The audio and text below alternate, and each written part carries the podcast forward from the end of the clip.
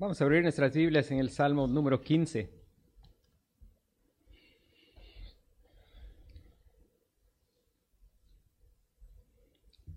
Salmo número 15.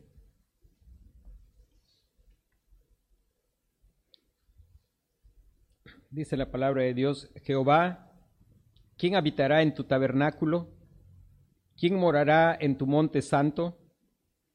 El que anda en integridad y hace justicia y habla verdad en su corazón, el que no calumnia con su lengua ni hace mal a su prójimo, ni admite reproche alguno contra su vecino, aquel a cuyos ojos el vil es menospreciado, pero honra a los que temen a Jehová, el que aun curando en daño suyo, no por eso cambia, quien su dinero no dio a usura, ni contra el inocente admitió cohecho.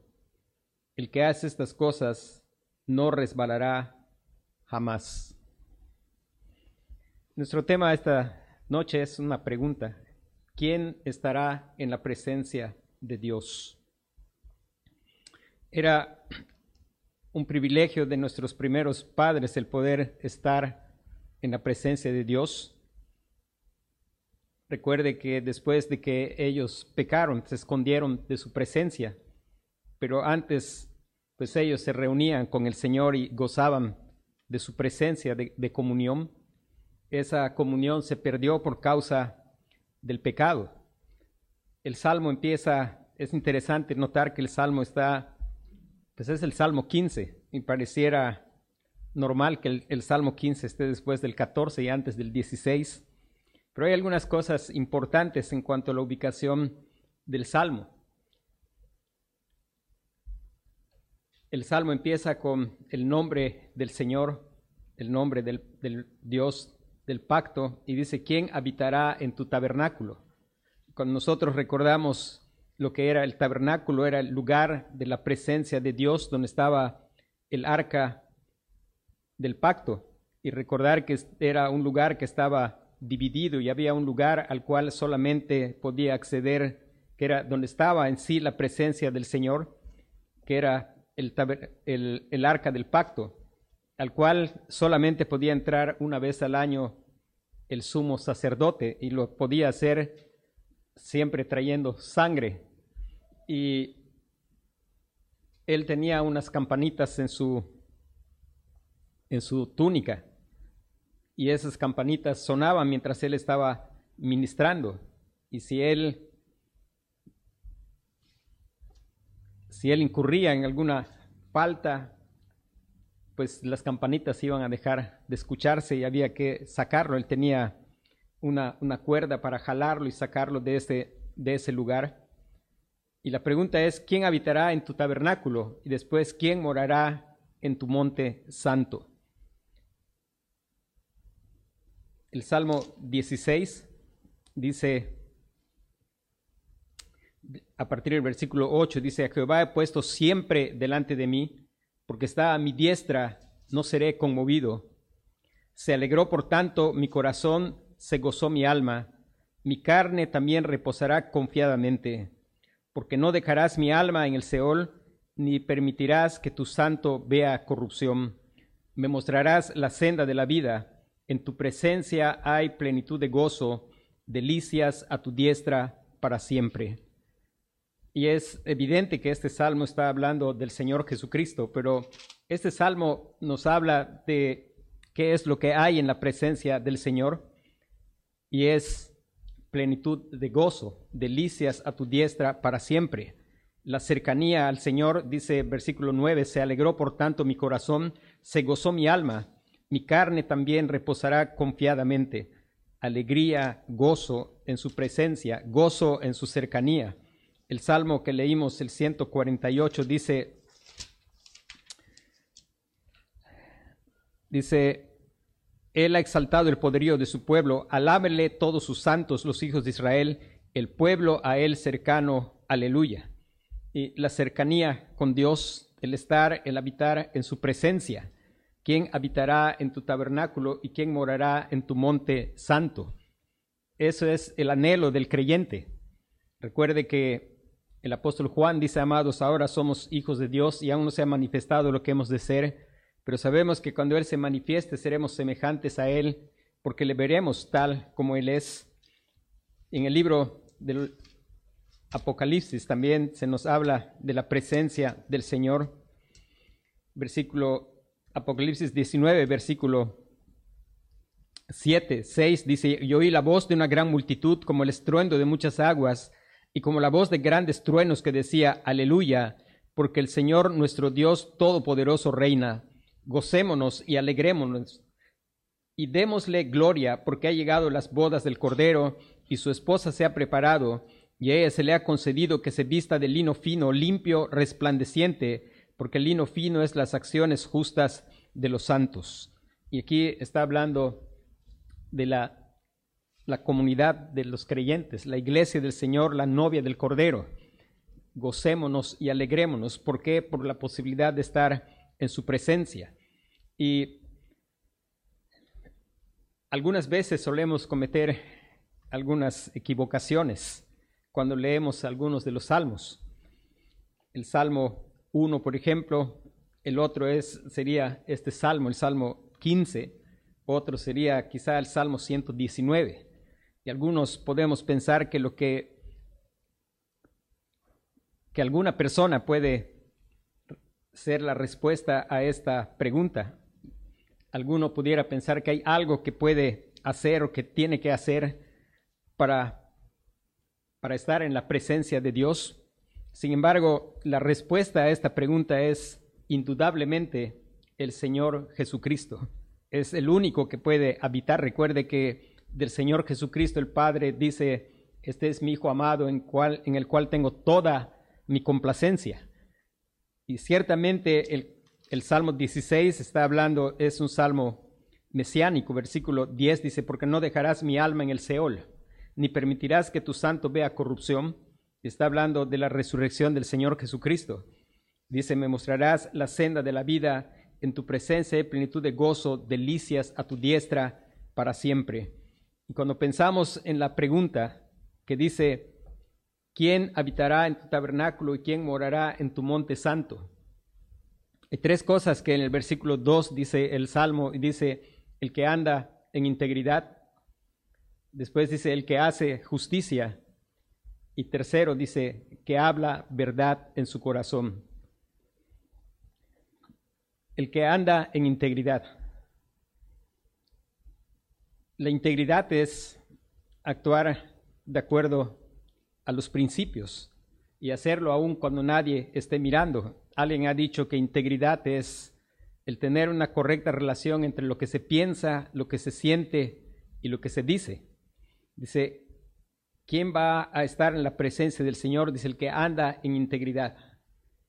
El que anda en integridad un joven estaba adolescente vendiendo fresas y de pronto le quedaban las últimas fresas y él tocó en la puerta de casa y salió una mujer y la mujer le dijo que le quería comprar las últimas fresas que él tenía. Este joven le dijo que su báscula se había arruinado y la mujer le dijo que ella tenía una báscula y podía pesarlas. El joven le dijo, bueno, péselas si usted me dice cuánto ¿Cuánto es lo que pesó? El joven, la mujer se quedó mirando y le dice, joven, le dice, ¿de veras quieres que yo lo pese sin que tú lo veas? Sí, le dice. Y el joven le dijo, bueno, si usted no, si usted me, me dice algo que no es cierto respecto al peso, yo voy a perder algunos pesos, pero usted va a perder su integridad. Integridad, el ser de una sola pieza, el ser completo. En verdad, cuando pensamos, yo decía, estaba hablando hace un rato acerca de la ubicación de este salmo. Está entre el 16, donde habla de aquel que, que experimenta gozo porque satisface al Padre, aquel que siempre hizo la voluntad de su Padre. Y el, y el Salmo 14 que habla y describe a todos los seres humanos. Cuando nosotros pensamos, ¿quién va a morar? ¿Quién anda en integridad? Y la respuesta del Salmo 14 es, dice, dice el necio en su corazón, no hay Dios, aún se han corrompido, hacen obras abominables. No hay quien haga el bien. Jehová miró desde los cielos sobre los hijos de los hombres para ver si había algún entendido que buscara a Dios. Todos se desviaron, se han corrompido, no hay quien haga lo bueno, no hay ni siquiera uno.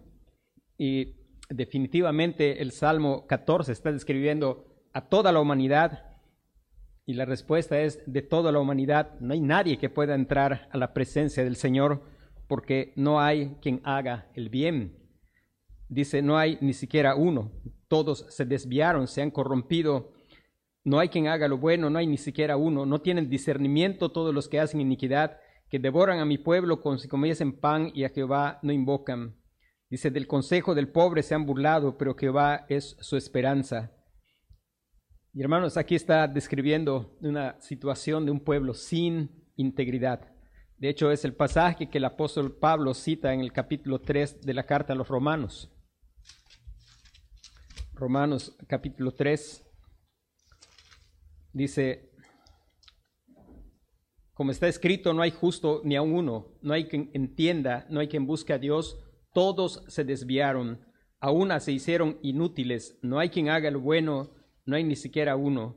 Sepulcro abierto es su garganta, con su lengua engañan, veneno de áspides hay debajo de sus labios, su boca está llena de maldición y de amargura, sus pies se apresuran para derramar sangre.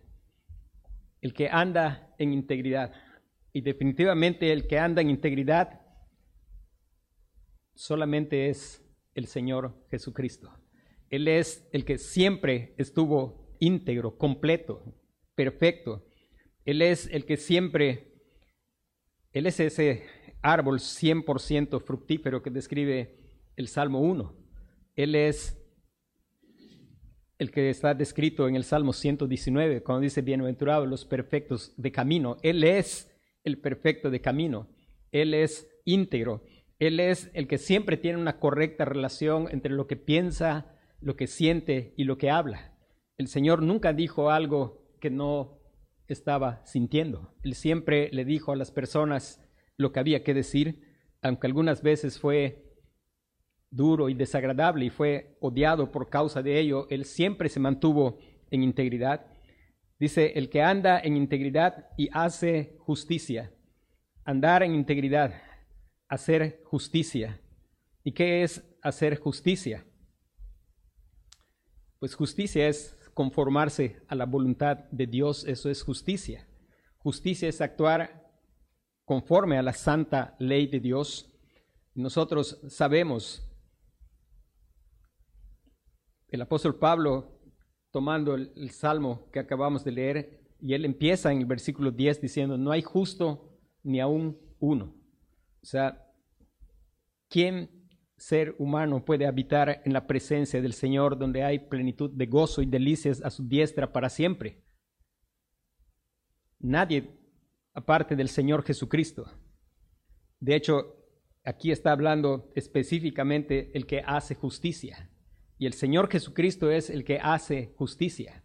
El Salmo 48 que habla del Señor Jesucristo, dice él, el hacer tu voluntad, Dios mío, me ha agradado y tu ley está en medio de mi corazón. El Señor siempre hizo lo que es justo, porque siempre actuó en conformidad con la voluntad de su Padre. la ley estaba en medio de su corazón, era un deleite para él hacer la voluntad de su Padre. La ley no era algo que oprimía al Señor Jesús desde fuera, sino era un deleite, era un placer para él vivir en la voluntad de su Padre. Él siempre hizo lo que es recto delante de Dios Recuerde que Él mostró el carácter, Él mostró la gloria de su Padre. Dice, aquel verbo fue hecho carne y habitó entre nosotros y vimos su gloria, gloria como del unigénito del Padre, lleno de gracia y de verdad. Recuerde, una de las cosas importantes que recordar es la ley de Dios, actuar conforme a la ley de Dios es, es hacer, justicia. Actuar conforme a la ley de Dios es hacer justicia. Y el Señor Jesús no vino a abrogar la ley, sino Él vino para cumplir la ley. Él cumplió la totalidad de la ley. Él no quebrantó ninguno solo de los mandamientos, en contraste pues todos los demás nacidos de Adán y de Eva, lo que hemos hecho todos los días de nuestra vida es quebrantar la ley de Dios porque no hay quien haga lo bueno. El Señor Jesús hizo siempre lo que es bueno, porque Él es uno con su Padre. Él siempre vivió para hacer aquello para lo cual Adán y Eva fueron, creados y su descendencia también, que es mostrar el carácter de Dios. Recuerde que la ley no son cosas que Dios hace, sino es el carácter de Dios. Recuerde que somos llamados a hablar verdad porque Dios es verdad. Somos llamados a ser fieles porque, porque Dios es fiel. Por eso la, ley dice no cometerás adulterio. Y cada uno de los mandamientos de la ley muestran lo que es el carácter de Dios y Cristo mostró siempre, consistentemente, sin importar cuál fuera la circunstancia, Él consistentemente mostró el carácter de su Padre. Él se deleitó en hacer la voluntad de su, de su Padre y Él vivió haciendo justicia. La, escritura llama constantemente y dice, por ejemplo, Miqueas capítulo 6,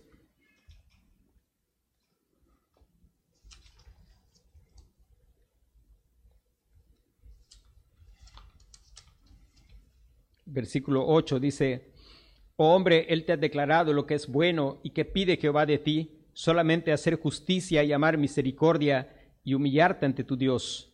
Oh hombre, Él te ha declarado lo que es bueno y lo que pide Jehová de ti, solamente hacer justicia, amar misericordia y humillarte ante tu Dios. Dice, solamente. Y eso solamente lo hizo el Señor Jesucristo hacer justicia, amar misericordia. El Salmo 89, versículo 14, describe el carácter de Dios. Dice, justicia y juicio son el cimiento de tu trono, misericordia y verdad van delante de tu rostro. En tercer lugar, dice, el que habla verdad en su corazón el que habla verdad en su corazón. Recuerde que el versículo 1 del Salmo 14 dice el necio en su corazón. Y aquí no está hablando de hablar precisamente con, con nuestra boca. Por supuesto, lo que sale de nuestra boca sale de nuestro corazón. Dice la Biblia, de la abundancia del corazón habla la boca. Y habla verdad en su corazón. El Señor Jesús siempre habló verdad en su corazón porque Él es, Él mismo dijo, yo soy el camino, yo soy la verdad, yo soy la vida. Él siempre habló verdad en su corazón y como consecuencia también habló verdad con sus labios. Dice el Señor Jesús en Mateo capítulo 12,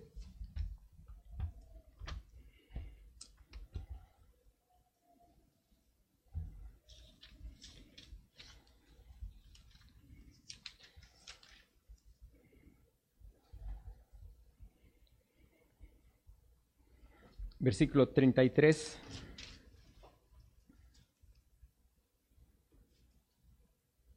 Dice, o haced el árbol bueno y su fruto bueno, o haced el árbol malo y su fruto malo, porque por el fruto se conoce el árbol.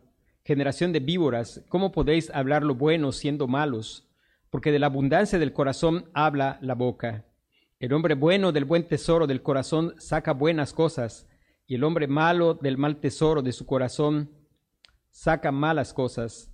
Mas Dios digo que de toda palabra ociosa que hablen los hombres, de ella darán cuenta en el día del juicio, porque por tus palabras serás justificado y por tus palabras serás condenado, que habla verdad en su corazón.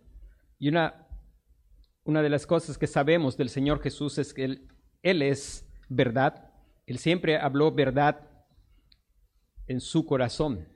Él siempre, el Salmo 16 va describiendo cómo Él se sostenía en medio de las dificultades de la vida, en medio de las situaciones, de las circunstancias difíciles que Él enfrentó, porque Él enfrentó circunstancias que nosotros jamás vamos a enfrentar.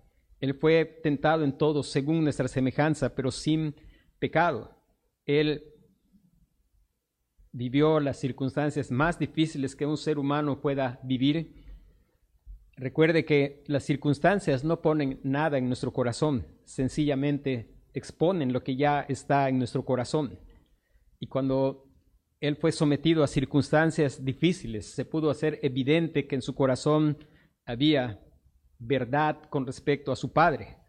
Él fue a la cruz confiando en que el Padre, podemos ver la verdad en el versículo 10, no dejarás, Salmo 16, versículo 10, no dejarás mi alma en el Seol, ni permitirás que tu santo vea corrupción. Me mostrarás la senda de la vida en tu presencia y plenitud de gozo, delicias a tu diestra para siempre.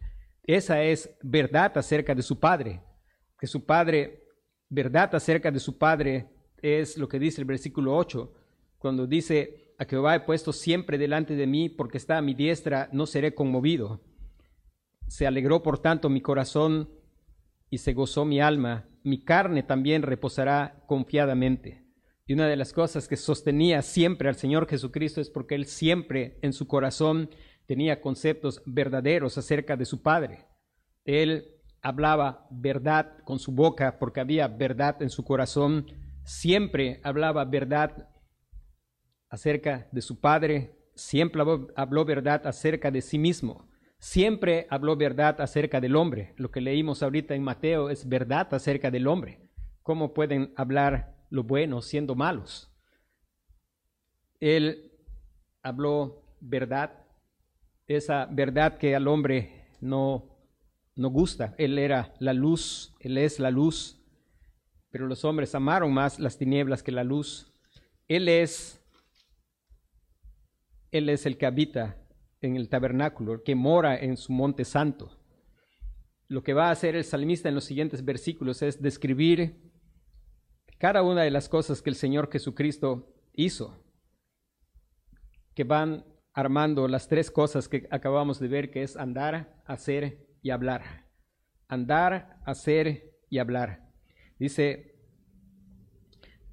el que no calumnia con su lengua ni hace mal a su prójimo el Señor Jesús jamás calumnió a nadie con su lengua, nunca. Muchos se enojaron de las cosas que él tenía que decir, pero siempre él dijo verdad. Cuando él habló de Natanael y dijo aquí un verdadero israelita en quien no hay engaño, estaba hablando verdad. Cuando él dijo a la mujer samaritana, bien has dicho, no tengo marido, porque cinco maridos has tenido y el que ahora tienes no es tu marido. Estaba diciendo verdad. Él siempre habló verdad. Cuando él habló con los fariseos y les dijo, vosotros de vuestro padre el diablo sois y los deseos de vuestro padre queréis hacer, él estaba diciendo verdad, verdad que hacía enojar al ser humano, pero verdad que conquista el corazón de aquellos que él ha amado desde la eternidad. Cuando él dijo a la mujer la verdad acerca de sí mismo, en lugar de estar enojada como los fariseos, pues ella creyó al Señor. Dice, no hace mal a su prójimo. Todo el tiempo que el Señor Jesús estuvo aquí en la tierra, estuvo haciendo siempre bien a su prójimo. Él estuvo sanando enfermos, estuvo predicando el Evangelio del Reino. Él estuvo haciendo siempre bien a su prójimo. Dice, no admite reproche alguno contra su vecino aquel a cuyos ojos el vil es menospreciado, pero honra a los que temen a Jehová. Aquel a cuyos ojos el vil es menospreciado, pero honra a los que temen a Jehová. El Salmo 2 describe lo que el Señor va a hacer con aquellos que van a terminar en su vileza. Él es rico en misericordia y Él en su pueblo ha infundido temor de Jehová. Los que temen al Señor no tenemos ni una razón de gloriarnos.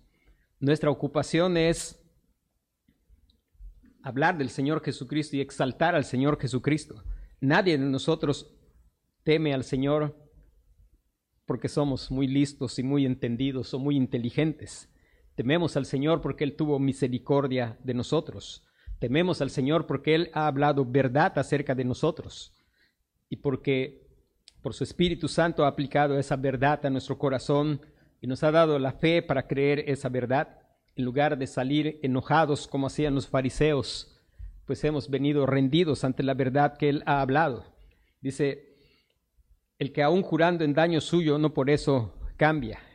Cuando pensamos en los pactos del Señor y en todos los pactos, cuando pensamos, por ejemplo, cuando el Señor dijo a Abraham, el Señor dice, Dios se proveerá de cordero para el sacrificio. Cuando pensamos en el, en el arco iris, es un arco que en posición de disparar está apuntando hacia el mismo Señor. Cuando pensamos en aquellos animales que estaban divididos, donde los dos que se comprometían en pacto debían pasar en medio, pues dice la Biblia que solo la antorcha pasó. Es que Dios hizo su parte y lo que quería decir es, así como están esos animales partidos, así que del que no haga su parte. Pero debían pasar las dos partes y Abraham no pasó. Y todo fue en daño del Señor y el Señor asumió el daño. Y aún al final, allí él estaba orando y diciendo, Padre, si es posible que pase de mí esta copa, pero no se haga lo que yo quiero, sino hágase tu voluntad. Él sabía que su juramento en el pacto era aún en daño suyo. Sin embargo, él no cambió, él se mantuvo firme en su propósito de salvar a su pueblo de sus pecados. A él no le tomó por sorpresa lo que iba a suceder en la cruz, él sabía. Él sabía no solo de los sufrimientos que iban a ser causados por los romanos y por los judíos, él sabía del sufrimiento que iba a enfrentar cuando enfrentara la ira de su padre.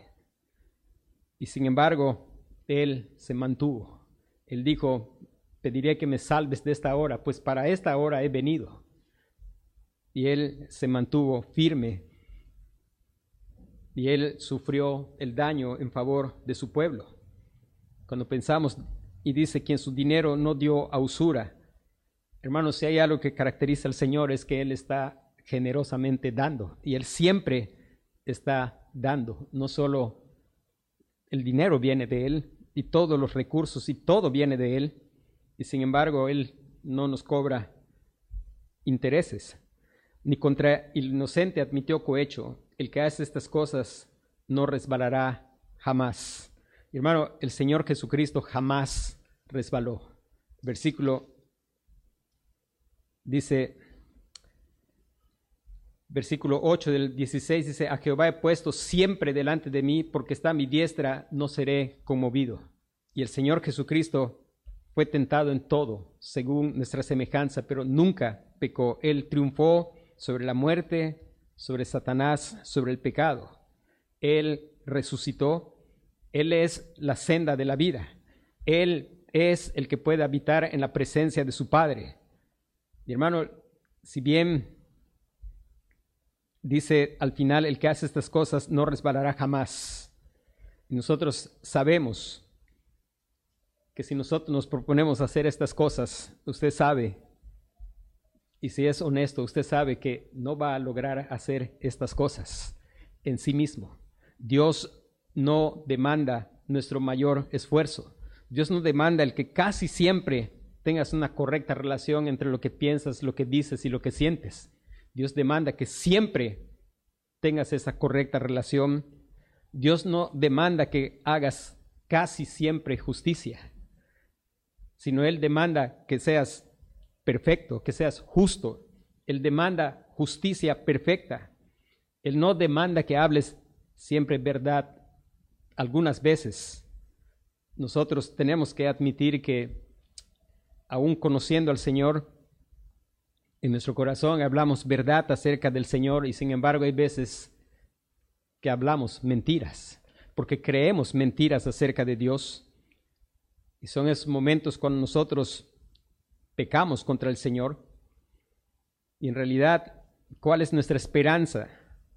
Nuestra esperanza es estar en el Señor Jesucristo, es estar en aquel que es la senda de la vida, es poner toda nuestra confianza en el Señor Jesucristo es recordar constantemente el Evangelio. Es nuestra esperanza, no es mirar y proponernos con todas nuestras fuerzas a ser íntegro, porque va a fracasar. Nuestra esperanza no es mirar y proponernos con todas nuestras fuerzas, aunque la Biblia dice solamente hacer justicia, misericordia y ser humilde ante Él. Ese solamente es imposible para una raza caída, para una raza que dice el Señor, ¿cómo puedes hablar lo bueno siendo malo? Cuando no hay quien haga lo bueno, nuestra esperanza está en venir al Señor Jesucristo. Nuestra esperanza está en leer este salmo y no vernos a nosotros mismos y empezar a mirar qué tan íntegros somos, sino nuestra esperanza está en ver a Cristo en este salmo. Es el Señor Jesucristo el único que puede habitar en su tabernáculo. Es el Señor Jesucristo el único que mora en su monte santo. Y es por causa del Señor Jesucristo que siempre fue íntegro, que siempre hizo justicia y ganó justicia para su pueblo es por causa de aquel que siempre en su corazón habla verdad, habla verdad respecto a su Padre, respecto a sí mismo y respecto al hombre. Es confiar en el Señor, es dejar de ser sabios en nuestra propia opinión. Nosotros podemos tener opiniones. Quiera Dios que ninguno de los que estamos aquí en su opinión crea que es alguien que puede entrar y habitar en la presencia de Dios la opinión de aquel que en su corazón siempre dijo verdad es que lo que está en el capítulo, en el Salmo 14, es que no hay ninguno que haga lo bueno, es que no hay nadie que sea íntegro ni que esté viviendo justicia, es que comenzamos a decir mentira en nuestro corazón, incluso mentira que sin abrir nuestra boca actuamos negando que hay Dios. ¿Cuántas veces que desesperamos? ¿Cuántas veces que actuamos con necedad y es por lo que estamos creyendo en nuestro corazón. Y es, es, necesario que nosotros podamos escuchar a aquel que habla verdad en su corazón. Y ese es el Señor Jesucristo. Él es el que puede entrar. Aún aquellos sacerdotes que podían entrar, entraban una vez al año y no sin ofrecer sacrificio. Sin embargo, el Señor Jesucristo entró una sola vez y para siempre, y con un solo sacrificio hizo perfectos a los santificados. Él dio satisfacción a la demanda de la justicia, Él cumplió toda la ley, Él llevó los pecados de su pueblo. Y si queremos entrar, si queremos entrar, Él es el camino, Él es la verdad, Él es la vida si queremos volver a ese bendito privilegio de poder estar en íntima comunión con Dios, es confiar en el Señor Jesucristo, confiar en su obra. Es no confiar en tu propia integridad, sino confiar en aquel que puede producir verdadera integridad. Es confiar en aquel que puede darte un corazón, un corazón bueno. Si hay alguna bondad es solamente porque estamos en el Señor Jesucristo. Es solamente por la vida del Señor Jesucristo que fluye hacia nuestra vida. Es solamente porque Él nos ha dado de su Espíritu. Aparte, no hay ninguna bondad. Aparte del Señor Jesucristo no hay ninguna justicia. Dijo el Señor que se requería una justicia mayor que la de los escribas y fariseos. Y esa justicia mayor es la del Señor Jesucristo nosotros, por su gracia, tenemos un sumo sacerdote que, que permanece para siempre, uno que ya no tiene que ofrecer continuamente más sacrificios. Nosotros celebramos la cena del Señor para recordar su sacrificio, pero nosotros creemos firmemente que lo que estamos haciendo es obedecer una ordenanza y no como otras personas creen, estamos sacrificando otra vez a Cristo, porque Cristo se ofreció una sola vez. Él, Él es el que puede entrar y habitar en el tabernáculo y morar en su santo monte y los que están en Cristo. De modo que si alguno está en Cristo, nueva criatura es, las cosas viejas pasaron, y aquí todas son hechas nuevas, porque somos justificados por la fe y tenemos paz para con Dios por medio de nuestro Señor Jesucristo. Ya no hay más división, aquella cortina enorme que separaba de ese lugar de su presencia cuando el Señor murió en la cruz, fue rasgado de arriba abajo y fue abierto el acceso al lugar santísimo. Hoy es día de salvación en que el pecador descrito en el, en el Salmo 14, ese pecador que no hace lo bueno, que está desviado, que es inútil, que no es justo, ese pecador, si el Señor está hablando a tu corazón, mira al Señor Jesucristo, confía en el Señor Jesucristo, confía en aquel que vivió con perfección y cumplió la ley a favor de su pueblo.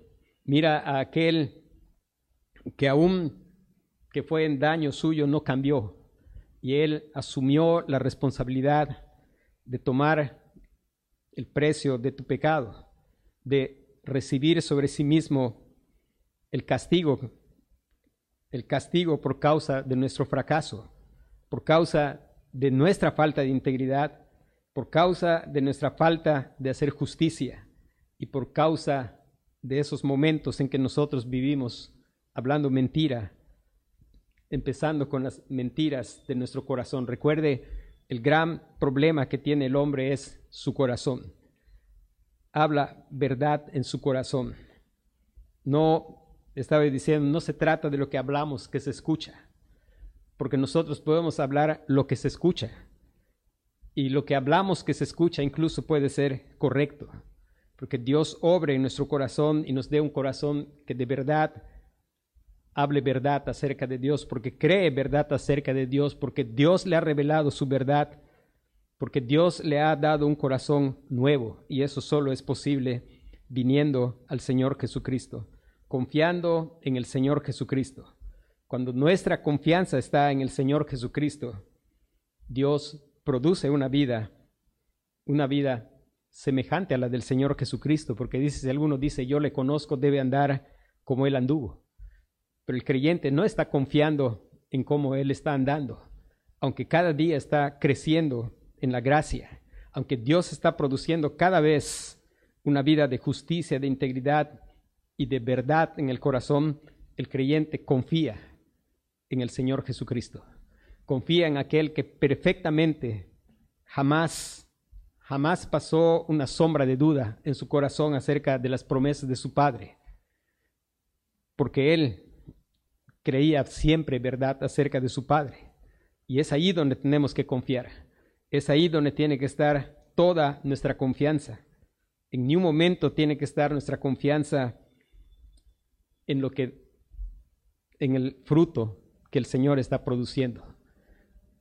Nuestra confianza está en Cristo. Nuestro exaltar es a Cristo, porque es Cristo el que produce en nosotros el querer como el hacer por su buena voluntad porque es Cristo el que nos ha dado un corazón nuevo, porque es Cristo el que cada día se nos está revelando y nos está permitiendo cada día creer verdad.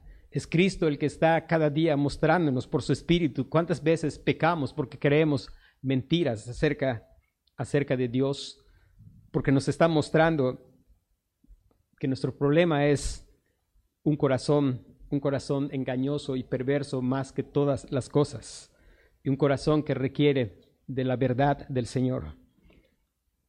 Ven al Señor Jesucristo, confía en el Señor Jesucristo. Él es el que puede habitar en la presencia de Dios. Y si estás en Él, vas a ser acepto porque el Padre te va a ver en Cristo Jesús. Y cuando Él mira a su Hijo, Él dice, este es mi Hijo amado en quien tengo toda mi complacencia. Estoy complacido en Él porque Él es íntegro. Estoy complacido en Él porque Él hace justicia y los creyentes saben, Él es nuestra justicia. Él es el que habla verdad en su corazón.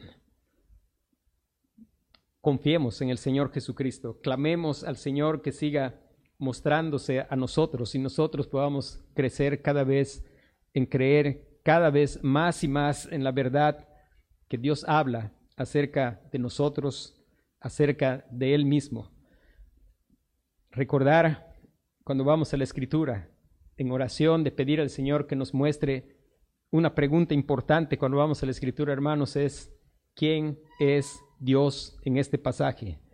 ¿Quién es el Señor Jesucristo en este pasaje?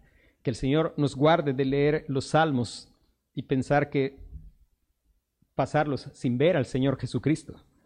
Que el Señor nos muestre al Señor Jesucristo porque necesitamos El Señor va a meter nuestras vidas en circunstancias donde siempre va a haber que hacer una pregunta y la pregunta es, ¿qué, qué aspecto es relevante acerca de Dios en esta circunstancia que yo estoy viviendo?